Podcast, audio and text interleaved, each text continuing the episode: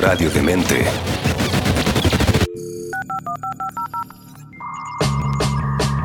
El primer podcast hacker de Chile. y uno de los primeros de Latinoamérica. Gabriel Bergel nuevamente abre los accesos para que dialoguemos Compartamos y descubramos más. sobre ciberseguridad Esto es 8.8 en radiodemente.cl.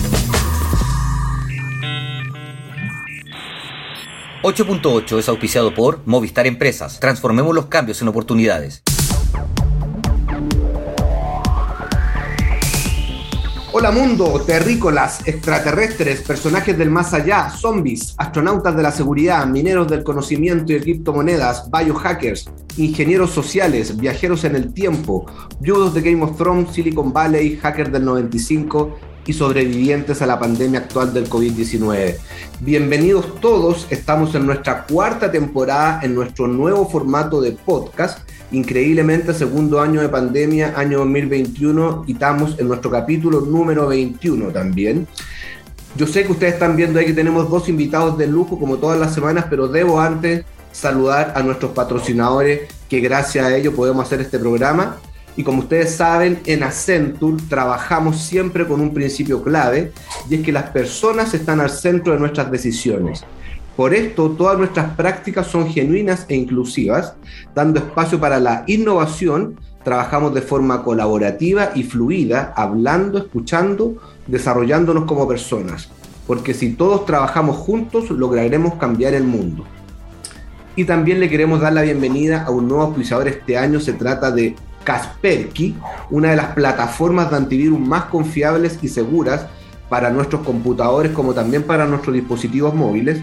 Somos la voz de la tecnología, somos tu sistema inmune. Kaspersky Bring on the Future. Conoce más sobre Kaspersky en www.kaspersky.com. Y también les damos la cordial bienvenida a Palo Alto e eSecurity, que son el grupo de patrocinadores que este año hacen posible que salgamos al aire todas las semanas y que podamos comunicarnos con ustedes. Y yo estoy aquí con Leli y Emanuel, que son los creadores de la Fundación Katy Samer. Les quiero dar la bienvenida a los dos. Hola Leli, hola Emanuel. Muchas gracias por estar hoy día en nuestro programa acompañándonos. Muchas gracias a ti, Gabriel. Felices de trabajar con ustedes. Felices y honrada de trabajar con hackers. Qué, Qué bueno, sí.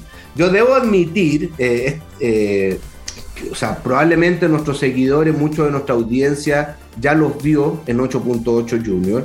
Puede ser que muchos los conozcan también. Para mí la verdad es que ha sido un honor y un orgullo haberlos conocido este año. O sea, yo ya conocía un poco toda la historia y por qué estaban ustedes acá, pero este año poder conversar con ustedes y que fueran parte de 8.8, que sean una, una organización de apoyo también a 8.8 y que nosotros también podamos apoyarlo a ustedes, la verdad es que me pone muy contento y feliz porque encuentro que lo que hacen es maravilloso y que está ayudando a muchos jóvenes. Y por lo mismo, para partir el programa, eh, yo probablemente los que vivimos en Chile y los que estamos más conectados a este mundo, muchos conozcan la historia detrás de la fundación, pero probablemente algunos que no están en Chile y que también nos escuchan no la conocen. Entonces, me gustaría que partiéramos de esa parte de manera muy resumida, cómo nace la fundación y cuál es la idea que los mueve a crearla. Bueno, la fundación eh, nace con un parto muy doloroso. Muy doloroso. No, no, no, no teníamos eh, ni la idea, ni, ni un pronóstico, ni un proyecto de que naciera una fundación. Nosotros, bueno, yo soy abogado, Manuel es ingeniero comercial, los dos somos coach, somos life coach y por lo tanto sí hacíamos talleres, sí eh, hacíamos una ayuda social constante y Ah, felices vale. de poder hacerlo. Pero, Ah, pero ya tenían, qué importante eso, ya tenían como un rol social, o sea, porque muchas veces uno los ve ahora ustedes acá y es como que hubieran trabajado en esto toda la vida, o sea, se manejan muy bien, pero es porque, bueno, qué, qué buen punto, Leli. Ustedes ya venían haciendo algo social entonces. Sí, en paralelo a nuestras labores profesionales, era como que destinamos algún tiempo para poder apoyar a, a, sobre todo particularmente a mujeres de, de una comuna bastante, bastante vulnerable aquí en Santiago y que nosotros las acompañábamos en empoderarles, en entregarles herramientas de, de emprendimiento eh, para ayudarlas a, a- a surgir y a seguir adelante, a que un poco acompañarlas en que sus finanzas de alguna forma, forma fueran más organizadas y pudieran pudieran salir y crecer.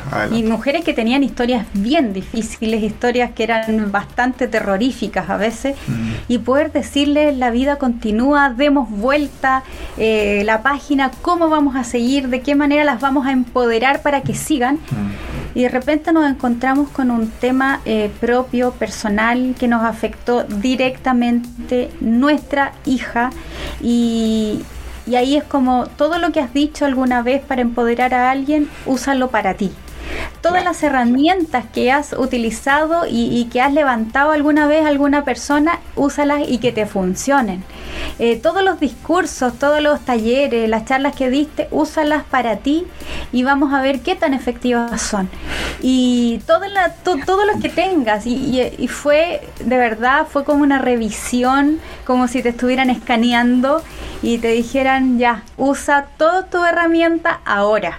Y vamos a ver qué tan efectivas son, a ver si pasas este examen. Mm, sí, nosotros perdimos. Qué gran desafío, yo creo. Disculpa que te interrumpa, qué gran desafío, porque muchas veces a mí también me pasa que, claro, uno puede dar un montón de consejos hacia afuera y verse muy bien hacia afuera, pero cuando te toca enfrentar a ti estos mismos problemas, uno no actúa igual, porque es distinto. O sea, cuando te toca la fibra íntima, personal, familiar, es distinto. Y uno a veces necesita que venga un coach de afuera o alguien de afuera a apoyarte. Entonces, y darte la vuelta. Y, en, ese sentido nosotros veníamos trabajando, era más que todo era empoderamiento de liderazgo, por así decirlo. Y, no lo que vivimos. Lo que vivimos fue que Katy sufrió una situación de ciberacoso en, en su contexto escolar, en su contexto de pareja. Y, y, en ese, y en ese sentido fue totalmente invisible para nosotros. No, no lo vimos, no lo supimos, no sabíamos que existía y lastimosamente ella un 22 de mayo del 2018 tomó la decisión de quitarse la vida. Y ahí hasta ahí llegó nuestra vida, literalmente en ese momento. Eh, no, sabía, ahí no sabíamos qué hacer, nada de lo que habíamos enseñado, ni siquiera empoderamiento, sentíamos que nos podía servir, porque como te decía, era empoderamiento de liderazgo, de cómo sigues adelante, pero no de cómo sobrevives a perder a tu hija.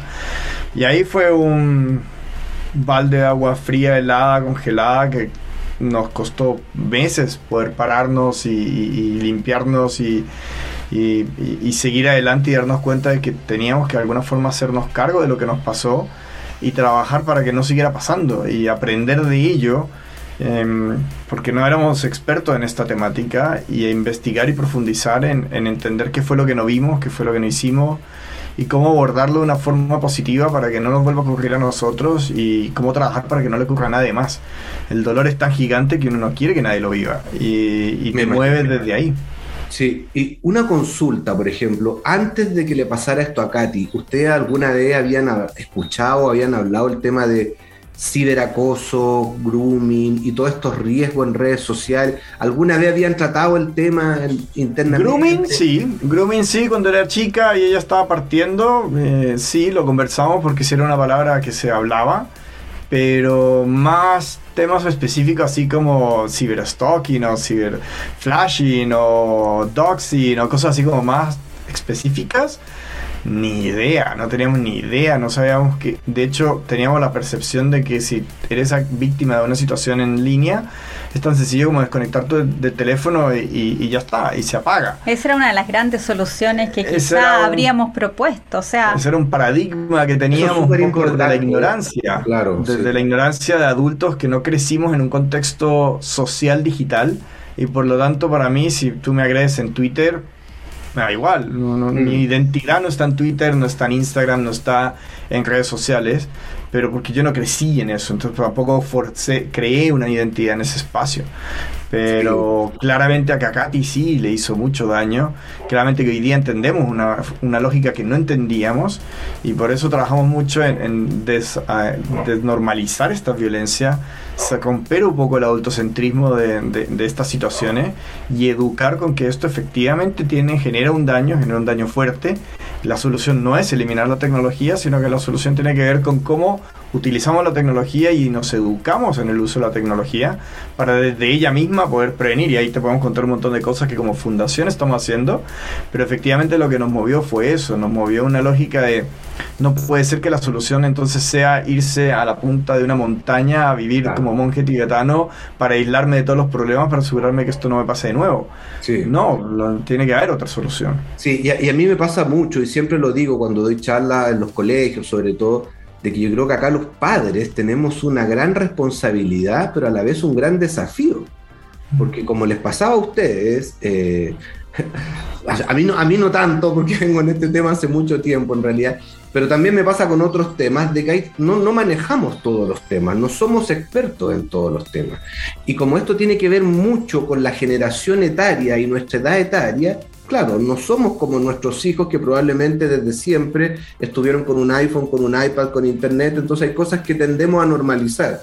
Yo, siempre pongo de ejemplo, eh, en los colegios muchas veces siempre sale un papá, una mamá que dice, mi hijo es súper tranquilo porque no va a fiesta, no hace nada, está todo el fin de semana conectado a Internet. Y yo le digo, yo no estaría tan tranquilo si fuera tú porque no sé qué, no sabemos qué está haciendo ahí, no sabemos con quiénes conversa, no sabemos qué clase de información le están dando. Eh, ustedes probablemente, al igual que yo ahora, sepan que hay muchos riesgos en redes sociales y que existe el filtro burbuja y un montón de cosas. Entonces, por eso digo que es un desafío que tenemos los padres de poder actualizarnos en estas materias y yo creo que la labor que están haciendo ustedes es increíble porque yo creo que han ayudado a muchas familias, padres y jóvenes a saber de estos riesgos. Sí, hoy día eso es lo que más nos mueve, nos mueve hablar de eso. O sea, hoy en día, por ejemplo, se habla de que hay estudios del mismo Facebook que habla de cómo Instagram afecta la autoestima de las, de las jóvenes en particular. Pero hace tres años no se hablaba de eso, no, no, no, era un tema. Entonces también esto tiene que ver con que a medida que somos más usuarios de las tecnologías y nos vamos dando cuenta de los efectos secundarios, podemos empezar a implementar iniciativas para prevenir esos efectos secundarios negativos.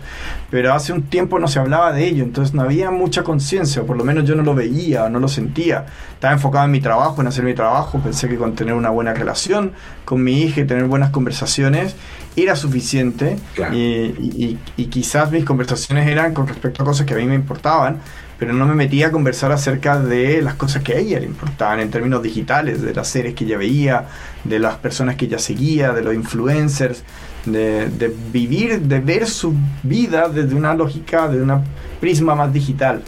Y un poco eso es lo que hoy día eh, hemos trabajado desde hace tres años que armamos la fundación Hemos podido acompañar a más de 500 familias que nos han pedido apoyo, que nos han pedido eh, ayuda en, situaciones de ciberviolencia, en situaciones de ideación suicida, en que no saben qué hacer, que no saben qué hacer legalmente, psicológicamente. Y, hemos podido brindarles una mano, un apoyo, una derivación, una palabra, algo para poder ayudarles y que no estén solas. Sí, qué importante eso y, y, yo estoy seguro que lo han hecho. Ahora, queda claro que por un lado, claro, hay responsabilidad de los padres, a todo esto, yo he visto los videos, yo no tuve la suerte de conocer a Katy en vida ni nada, pero he visto los videos, muchos videos de él y se ve una persona súper normal, se ve incluso más madura que probablemente sus padres, era artista, eh, o sea, uno jamás pensaría que una niña así, una joven así, que se ve tan feliz, tan madura, tan íntegra, puede tener estas debilidades. Entonces, acá yo creo que el mensaje es que si alguien que se ve así tan bien, tan contento, tan feliz, le pasan estas cosas, probablemente hay muchos niños que les pase esto. Ahora, más allá de la responsabilidad de los padres, yo supongo que acá también hay responsabilidad del colegio, de sus compañeros de curso, incluso del gobierno, que si no existen normativas mínimas de convivencia y cosas así, lamentablemente se transgreden. En el caso de usted, ¿cuál fue esa experiencia? Es que siempre cuando culpabilidad significa eh, dónde vas a poner la responsabilidad. Claro. ¿Quién tiene la responsabilidad? Cuando hablamos de culpabilidad estamos hablando de responsabilidad. Y siempre es mucho más fácil poner la responsabilidad, el peso de la responsabilidad en otra persona para no sentir tú el peso de la responsabilidad y por lo tanto no cargarlo tú. Mm. Y, y, es algo que, que suele suceder en muchas comunidades que en el caso de Katy quizás la afirmación fue, era una niña que seguramente tenía una depresión no tratada y son una familia disfuncional. Niños, sigan viviendo, eh, tranquilos, mm, esto no se podía evitar y por lo tanto eh, no hay nada que hacer. Sigamos todos contentos con nuestra vida. Y nosotros al, al, al ver, al escuchar ese mensaje, eh, dijimos, ¿qué vamos a hacer con eso? Claro. ¿Qué vamos a hacer con eso? Ahí habían dos posibilidades. Quizá la, hundirse en el dolor era la gran pro- eh, posibilidad, era como el, el plan Lo A. más fácil, claro, lo que estaba ahí. Entiendo, eh, era lo más fácil. Eh, pararse con rabia y pelear y discutir y demostrar que no era lo que estaban diciendo, era, era otra posibilidad. Y, y quizá era una posibilidad bastante justa porque tampoco hubo una investigación, entonces era como por lo menos necesito saber qué pasó. Eso, eso quería, no hubo una investigación formal. Lamentablemente fue muy, muy liviana, demasiado tan liviana que prácticamente ninguno declaró. Ah. Entonces, cuando tú trabajas sin información, eh, es muy difícil llegar a alguna conclusión y, e increíblemente nosotros como seres humanos necesitamos entender situaciones. Cuando estás viviendo una situación de mucho dolor y tú no entiendes por Mm. qué, no entiendes la causa, ese dolor cada día pesa mucho más, es literalmente un hoyo negro, ¿entiendes? Entonces se absorbe, se absorbe y cada vez se hace como más, se comprime más, eh, está más denso y más pesado, pero cuando tú logras entender cuáles son las causas, cuáles fueron los elementos, no te quita el dolor, Mm. pero te lo hace más liviano Claro. porque ves la posibilidad de, de quizás poder evitarlo, de no cometer el mismo error, de que el dolor sea un maestro y ya, dolor, ok, aprendí, entendí y ahora voy a aprender a través del conocimiento por otra vía y no quiero seguir viviendo este dolor ni que tú sigas siendo mi único maestro en la vida. Claro. Entonces todo eso fue como bien, bien, un, un periodo bien especial en lo cual nosotros eh, decidimos, en vez de quedarnos llorando, decidimos pararnos y salir a buscar eh, información. Quizás no a quienes habían agredido a Katy. Lo primero que hicimos fue decirles en, en la misma despedida, chicos, vamos a entender que ustedes no tuvieron la intención de agredirla, vamos a entender que ustedes no quisieron y no sabían las consecuencias y por lo tanto quedan absolutamente perdonados, no porque tengamos el poder de la absolución, Claro. sino porque no queríamos cargar con toda esa cantidad de gente encima. Y si quisieran ir a nuestra casa y si quisieran contactarnos, saben nuestra dirección, saben nuestro teléfono, tienen cómo hacerlo. No apareció nadie nunca hasta el día de hoy, pero esa es... eh, No, eh, pero qué grandes, qué grandes, de verdad que los admiro mucho porque debe ser muy difícil. Yo no sé si sería capaz de hacer algo así, la verdad. Ahora, siempre uno dice, lo dice de la boca para afuera, no, es que perdonar es lo mejor y todo, pero yo creo que es muy difícil, de verdad. Yo sinceramente no sabría si sería capaz de hacer algo así, por eso que los felicito y encuentro que son muy grandes con lo que hicieron. Ahora, desde el punto de vista del colegio, independiente de cuál sea el colegio, es un colegio muy bueno.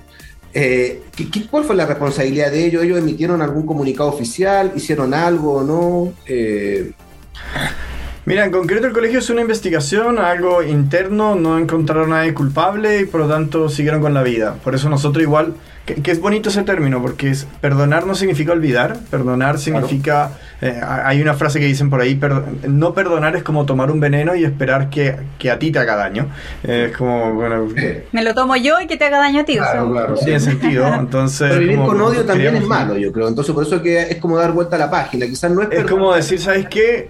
En- en- sigo con mi vida, Claro. pero eso no significa que olvide lo que pasó o que no tome acciones que correspondan para buscar de alguna forma justicia. Y nosotros sí iniciamos acciones para que, para que eh, de alguna forma encontrar justicia, efectivamente. Existe un procedimiento legal pendiente donde aún se está investigando. Y hubo un procedimiento que hizo la Superintendencia de Educación en Chile que efectivamente encontró que el colegio no, no tomó los protocolos que debía haber tomado y generó una multa, eh, que es la multa máxima que genera la, la Superintendencia de Educación. Que es a beneficio fiscal. Que es a beneficio fiscal y que son 50 UTMs, nada, ni, ni 3 mil ¿Cuánto es dólares. 50 UTM? 2 millones y medio de pesos, con suerte, nada. Entonces, A beneficio fiscal, sí, a mil beneficio dólares, fiscal. claro. 4 mil dólares, por Sí. redondearlo un número. Entonces no, no es un tema, pero de ahí, de ahí nos dimos cuenta que el problema pasaba en que muchas comunidades, poco a poco empezamos a trabajar con más fundaciones del tema de ciberacoso y acoso escolar y prevención de suicidio. Y nos empezamos a enterar de muchos casos a nivel nacional. Y cuando íbamos a hablar con esas comunidades escolares, era lo mismo que nos vivimos nosotros, echándose las culpas entre ellos. Es culpa de los papás, es culpa de los alumnos, es culpa del colegio. eh, entonces nadie se hacía cargo. Y ahí fue cuando nos dimos cuenta que esto es un problema de la comunidad, no de alguien en particular. Claro. Lastimosamente sí, las comunidades escolares tienen un líder o una líder, que es el director o el, o el, o el encargado de la subvención. o- hay un líder, sí o sí, que es el que lidera esa comunidad. Pero hay responsabilidad de la comunidad. Y, y tenemos que de alguna forma, nosotros nos dimos cuenta que lo que teníamos que trabajar era sensibilizar a esas tres patas de las comunidades. Sensibilizar a los jóvenes para que sean conscientes del efecto que esto puede tener en otras personas. No porque yo vea aquí una pantalla negra significa que ah, no hay nadie al otro lado del, del teléfono cuando emite un comentario. Sensibilizar también a los papás. Hoy en día hay una, una serie que no la voy a mencionar de Netflix para no hacerle más marketing. Ya le han hecho mucho marketing. Pero hay una serie de Netflix que todo el mundo sabe de qué se trata y que hoy día muchos niños la están viendo. Hay una serie para más de 17 años que tiene mucha violencia explícita, pero hay papás que no tienen ni idea de lo que sus hijos ven y simplemente, bueno, ya tienen acceso a Netflix y, y terminan viéndolo. Y, y entonces papás que no están involucrados. O Y cuando el papá se da colegios- cuenta, ya los chicos van en la tercera o cuarta temporada. Sí, ya, ya vieron toda la serie y ya los juegan al derecho al revés. Fíjate ahora Halloween, cuántos niños se disfrazaron de, de- de ese, de ese juego en particular. Sí, bueno. es una locura. Yo, yo, yo, tengo, yo he tenido muchos problemas porque en mis charlas digo muchas veces que uno no debiera crearle una red social a un niño menor de 14 años tampoco en No, un celular. Ahora, no te imagináis la cantidad de discusiones que he tenido en mis charlas por eso y he tenido que asumirlo. Pero a mí me pasa lo mismo con mis hijas. Yo no digo que esto sea fácil, o sea. Y además, lamentablemente, la pandemia ahora nos obligó a que teníamos que, te- que los niños tenían que tener algún aparato digital para conectarse. Y sí, Entonces- y terminaban la clase, tú no te diste cuenta y estaban viendo YouTube y listo, hasta llegaste. O sea, yo tengo una niña de 7 y otra de 10 y saqué el YouTube del televisor y fue un llanto como de tres días seguidos. Yo le tuve que echar la culpa al televisor de que el televisor Sí, porque no, porque, o sea, porque si, si sabían que era yo me iban a, a insistir tanto de volver a El ponerlo. peso de la culpa es importante y hay que dejarlo donde claro, sí. claro. Y si le echan la culpa a algo muerto o algo que no está acá es mejor. Entonces, entonces el televisor, la plataforma no permite YouTube porque es para adultos y después de casi un mes probablemente ya se pasó el tema, pero Se pues, y son niñas chicas, o sea, yo no me imagino los problemas que va a tener más adelante, los desafíos. Exacto, pero ese es el tema, el sensibilizar y hablar de esas temáticas que, que tú que estás en el rubro también eres más sensible, pero aquellos que no lo están y no tienen ni idea, dejan a, a- a- a Doña Peppa Pig cuidando a sus hijos. Y después están también las comunidades escolares que al final dicen, ah, bueno, es que son los papás los que dan el teléfono, así que no es culpa, no es responsabilidad nuestra como comunidad escolar hacer nada.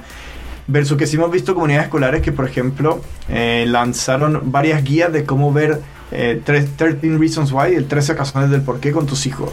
Hemos Ah, visto otras, eh, otras eh, comunidades escolares que también han dicho, bueno, si ya viste esta, esta serie de Netflix, eh, aprovechala para generar una conversación con tus hijos. Claro. Y aquí está una pauta de preguntas de cómo tener esa conversación con tus hijos. Entonces no es solamente hacerse ya tus problemas papás, sino ya si tú tienes un proyecto educativo específico en el cual estás queriendo educar a seres humanos, también ayuda a educar a los papás y, Sí. y de alguna forma entrega herramientas. Entonces desde ahí fue que nos dimos cuenta que como fundación, como movimiento que quisimos crear, lo que queríamos buscar era eso, unificar esas comunidades para que sea un trabajo unificado, que sea un trabajo unido y que genere unión y no ir a decir venimos aquí a defender a los alumnos porque los alumnos tienen derecho a tener una o aquí venimos a exigir a los papás, no, aquí venimos a que trabajemos en comunidad.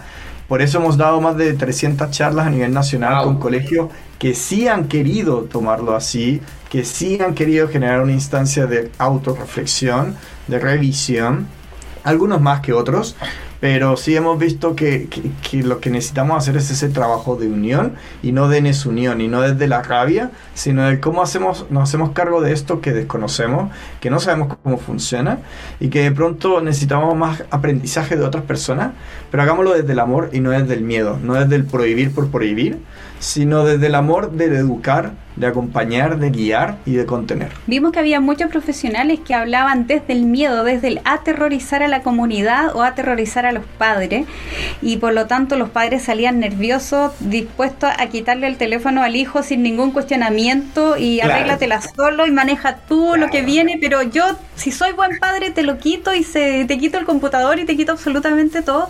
Y nosotros dijimos, hoy día eh, especialmente hemos vivido en pandemia mucha fracción, eh, mucho fraccionamiento. Mm. Hay familias que estaban unidas por muchos años y que se han separado. Hay relaciones que eran muy sólidas y que se rompieron.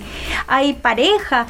eh, amigos, pololos que, que estaban juntos y que vivían en, en distintos lugares y que tú te fuiste a tu lugar de origen y tú al otro. Entonces, queremos nosotros generar más fraccionamiento, queremos romper más esto, si ya hay mucho dolor, hay mucho fallecimiento, hemos tenido muchas pérdidas. ¿Cuántos perdieron solamente a su mascota durante la pandemia? Y, y situaciones que generan mucho dolor. Y, y nosotros dijimos, no podemos trabajar desde el miedo. No podemos porque, en primer lugar, si trabajo desde el miedo, el miedo me asusta a mí. Mm. Y si me asusta a mí, voy a ser la primera persona perjudicada por trabajar desde ahí.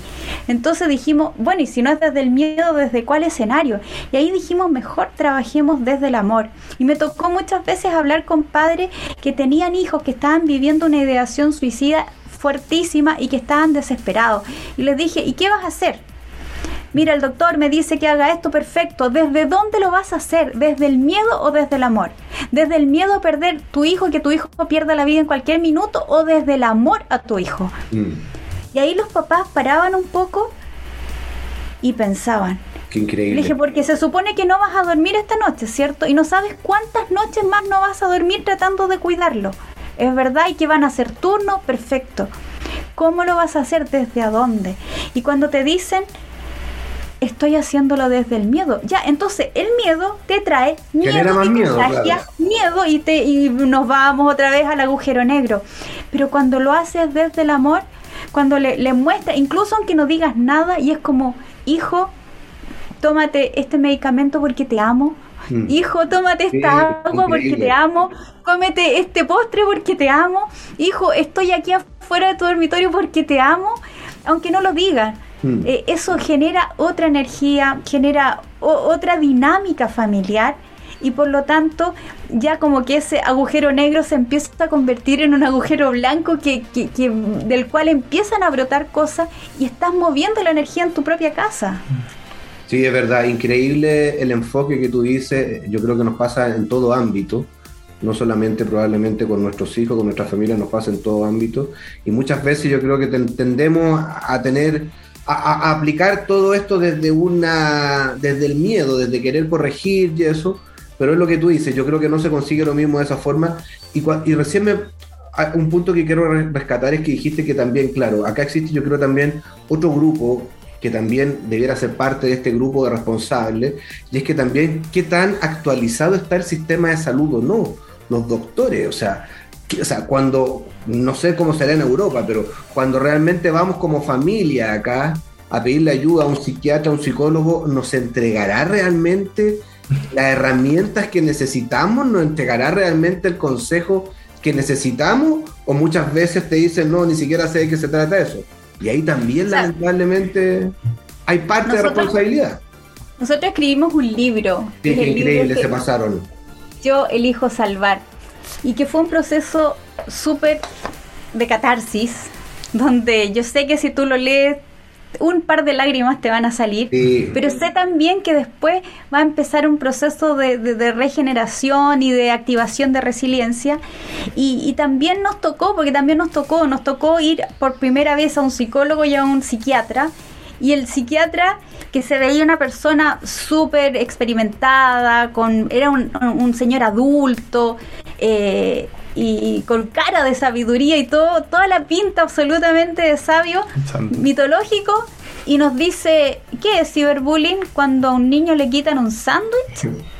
Entonces, para mí fue súper eh, doloroso Tiene tener que explicarle. Choqueante, hablarle choqueante, y explicarle algo que yo decía ah, dentro mío como, mira, acabo de perder mi hija, tengo rabia, estoy frustrada, siento un montón de, de, sensaciones que no quiero sentir, no quiero que este hoyo negro me consuma y vengo contigo, que eres un experto y tú lo único que vas a hacer es darme un par de pastillas y, me vas a preguntar qué es ciberbullying. O sea, no tienes idea por qué, no sabes lo que yo estoy pasando, no entiendes nada y yo quiero que tú seas el sabio que sí lo sabe, que sí lo entiende y que sí se puede poner en mi lugar y sin embargo lo único que puedes hacer es decirme, mira, tienes que tomar esto, esto, esto y, váyanse y yo seguiré, investigaré eh, sobre ciberbullying si quiero, si puedo, si tengo la disponibilidad.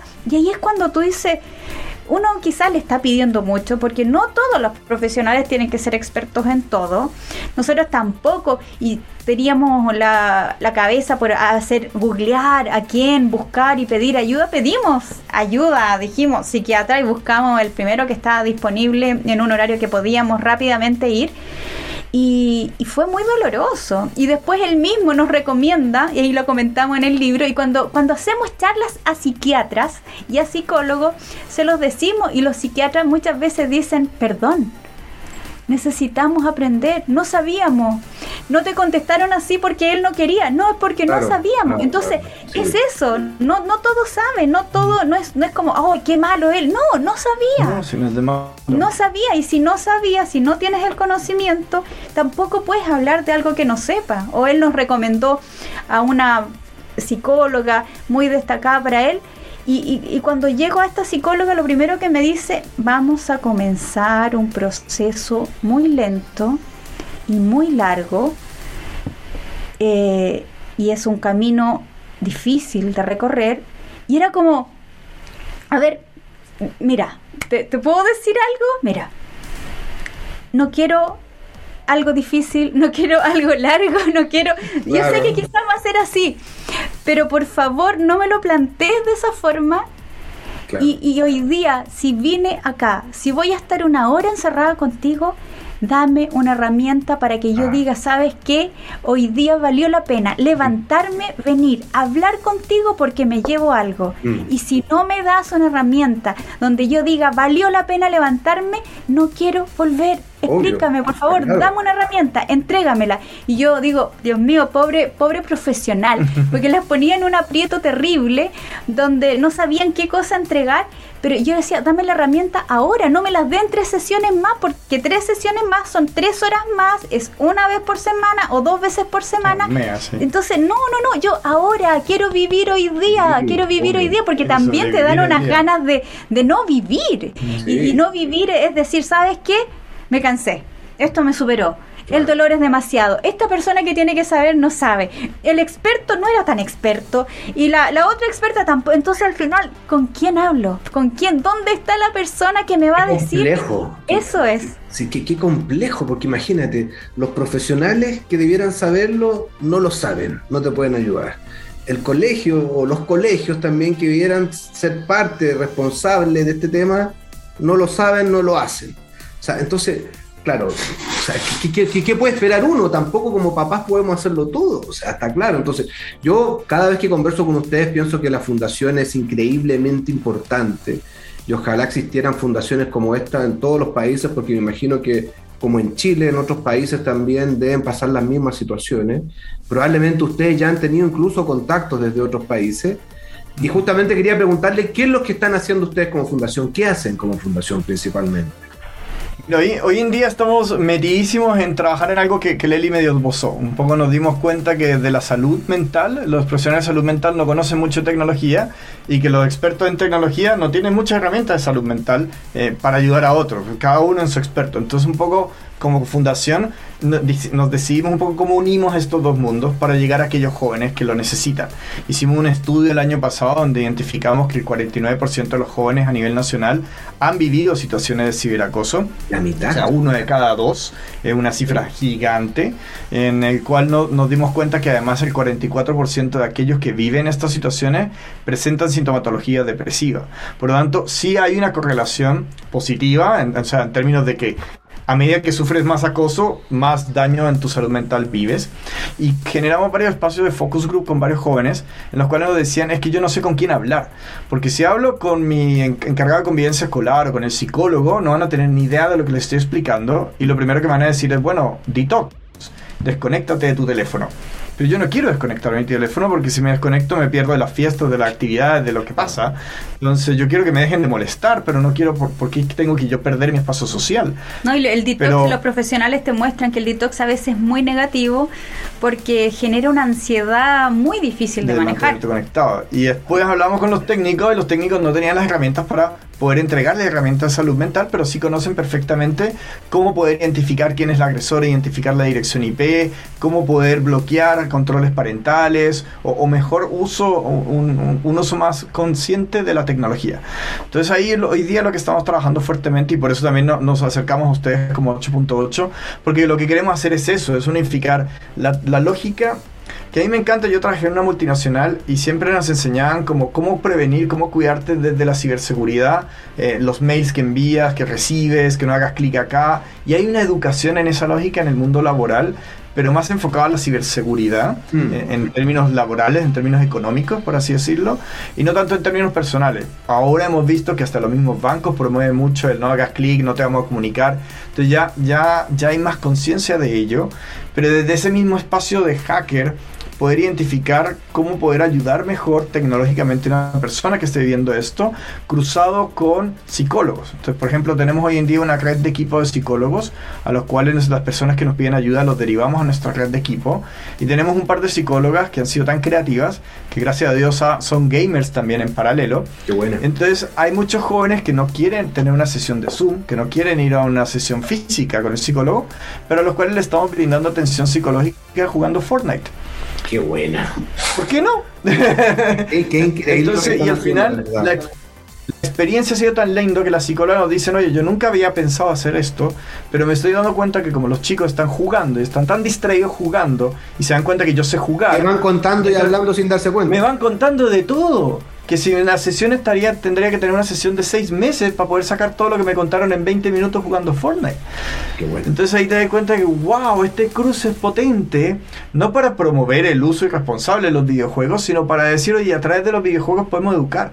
Entonces estamos trabajando en una campaña para lanzar prontamente acerca de cómo entregar herramientas de salud mental en el uso de los videojuegos, cómo utilizar los videojuegos como un proxy de cuidado de tu salud mental, qué te pasa a ti físicamente cuando pierdes una partida, cuando te matan en el juego, cómo gestionas eso, cómo gestionas esa vivencia, cómo gestionas el ser nuevo en un juego y la ansiedad que eso te genera, y de, modo, de, esa, de esa forma jugando, entregarte herramientas para salud mental. También estamos trabajando en cómo poder brindar atención a aquellos que vivan ciberviolencia con inteligencia artificial, estamos trabajando en hacer un chatbot en el cual Oracle eh, nos está apoyando en desarrollarlo junto a la Fundación Mustakis para poder hacer algo y la Universidad del Desarrollo y los psicólogos de la UDD para hacer algo en esa misma línea, ¿ok? Con todo el power que puede llegar a tener una empresa como Oracle, eh, con el apoyo educacional que tiene Mustakis, pero también sumando la parte psicológica, cómo hacer algo en el cual los jóvenes se sientan cómodos de hablar con algo que es no es un ser humano, es algo que está programado para escucharte, acompañarte y guiarte, pero que sirva de alguna forma para derivar en función de la urgencia del caso a un profesional idóneo en respecto a lo que estás viviendo. Entonces, eh, poder guiar a la persona de la mejor forma posible y entregarle herramientas en las cuales la persona no se sienta observada, prejuiciada, em, evaluada, sino simplemente descargar y acompañar. Entonces estamos fuertemente, además de todas las charlas que damos y, las intervenciones que hacemos de capacitación en colegios de ciberviolencia, eh, charlas de prevención de suicidio, todas las intervenciones que hacemos también para potenciar el autoestima y la resiliencia. Estamos también trabajando en esta línea más de cómo usamos la tecnología y cómo a través de la tecnología psicoeducamos a los jóvenes de todas las edades. Nuestro foco como objetivo es entre 15 a 25 años, pero a través de la misma tecnología terminamos sensibilizando a, a toda la población que podamos tocar. Y esa es la meta. La meta en verdad es no podemos, no podemos salvar a Katy, no podemos traerla a la vida de nuevo. Pero si podemos prevenir que esto ocurra y siga ocurriendo, no, no te diría que vale la pena, pero por lo menos suma. Se pasaron. La verdad es que yo encuentro increíble lo que hacen. Eh, cada vez que converso con ustedes están metidos en un nuevo proyecto más interesante que el anterior. Así que los quiero felicitar. El programa se pasó volando. De hecho, ya llevamos más tiempo que el normal del programa. Pero estos temas son tan interesantes y apasionan tanto que a mí me cuesta cortarlo. Entonces, de verdad que yo los voy a volver a invitar más adelante porque se me quedaron un par de temas todavía por conversar y no sé. Yo quedo vislumbrado cada vez que converso con ustedes. Quiero, quiero que por favor nos llamen más, nos pidan apoyo, nos pidan ayuda, porque de verdad que estamos para eso. Yo como les dije al principio también, off the record, eh, la idea es que si quieren poner alguna canción también la podamos programar porque nosotros tenemos un playlist, entonces por mientras piensan, yo voy a agregar dos temas, eh, que son los dos de Hackers 2, que no es una película Hacker 2, sino que el soundtrack de la película Hacker original fue tan bueno que sacaron un segundo volumen. Entonces voy a agregar la canción Toxygen de Orv y Original de Leftfield. ¿Ustedes les gustaría agregar alguna canción de Katy, 8.8 fue auspiciado por Obvio Movistar sí, Empresas. Katy- Transformemos Katy- los cambios Katy en compuso más de 20 canciones. En Spotify hay un, hay un álbum de ella que se llama It's Katy Summer. Katy Summer la buscas y te va a aparecer. Pero hay una canción en particular que lanzamos en marzo del 2019 que hicimos con inteligencia artificial. Se Wow. llama I Don't Wanna Let You Go. No, se llama I Don't Wanna Say Goodbye. I Don't Wanna Say Goodbye. Y lo que hicimos fue que con más de mil audios de, de ella, de su celular, de WhatsApp, de grabaciones de, de su voz, eh, un compositor llamado Enzo Mazardo armó una canción de cero utilizando sus audios.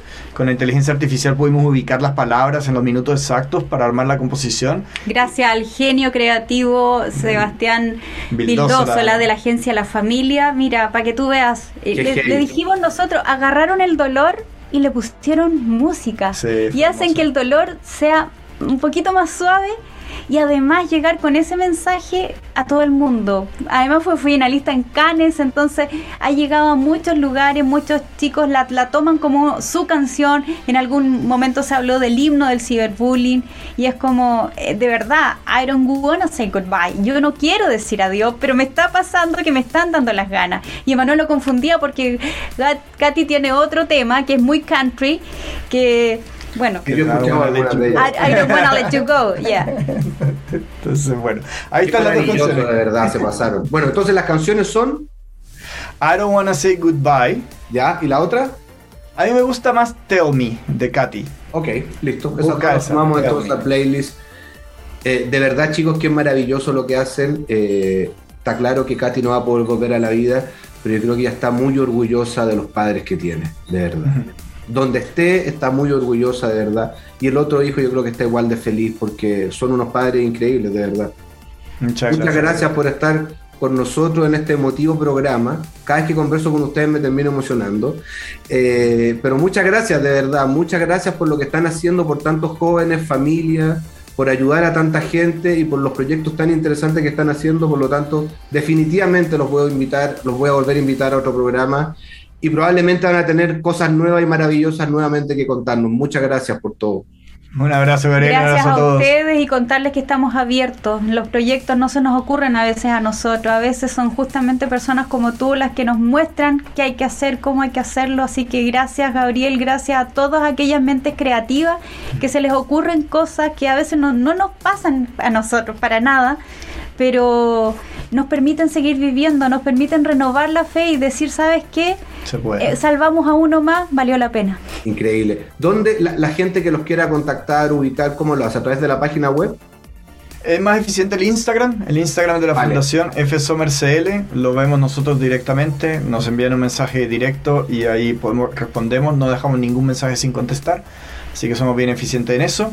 Si no, igual en la página web está el mail de la Fundación, redes arroba fsomer.org y ahí también ahí en la misma página web hay un formulario de contacto si necesitas de verdad atención o apoyo en lo que estás viviendo. Excelente, excelente. Bueno, toda nuestra audiencia ya sabe dónde ubicarnos, arroba Radio de Mente CL, estamos en Instagram, en YouTube, en Facebook, en Twitter, en Spotify. Eh, de verdad que fue un programa increíble, eh, el más increíble de este año, así que de verdad muchas gracias a ustedes dos. Y nos vemos en un siguiente programa, los vamos a volver a invitar definitivamente y al resto de la audiencia nos vemos la próxima semana. Así que eh, síganos en todas nuestras redes sociales. Chicos, se pasaron, muchas gracias de verdad. Increíble Gracias haciendo. Gracias. Y todo el resto nos vemos la próxima gracias, semana. maestro. Muchas gracias. Un abrazo. Chao. Nos desconectamos Dejamos nuestros lazos digitales en la virtualidad para despedirnos hasta la siguiente semana. cuando Gabriel Vergel vuelva a sumergirnos en el mundo de la ciberseguridad Y la cultura hacker. en otro encuentro de 8.8 en radiodemente.cl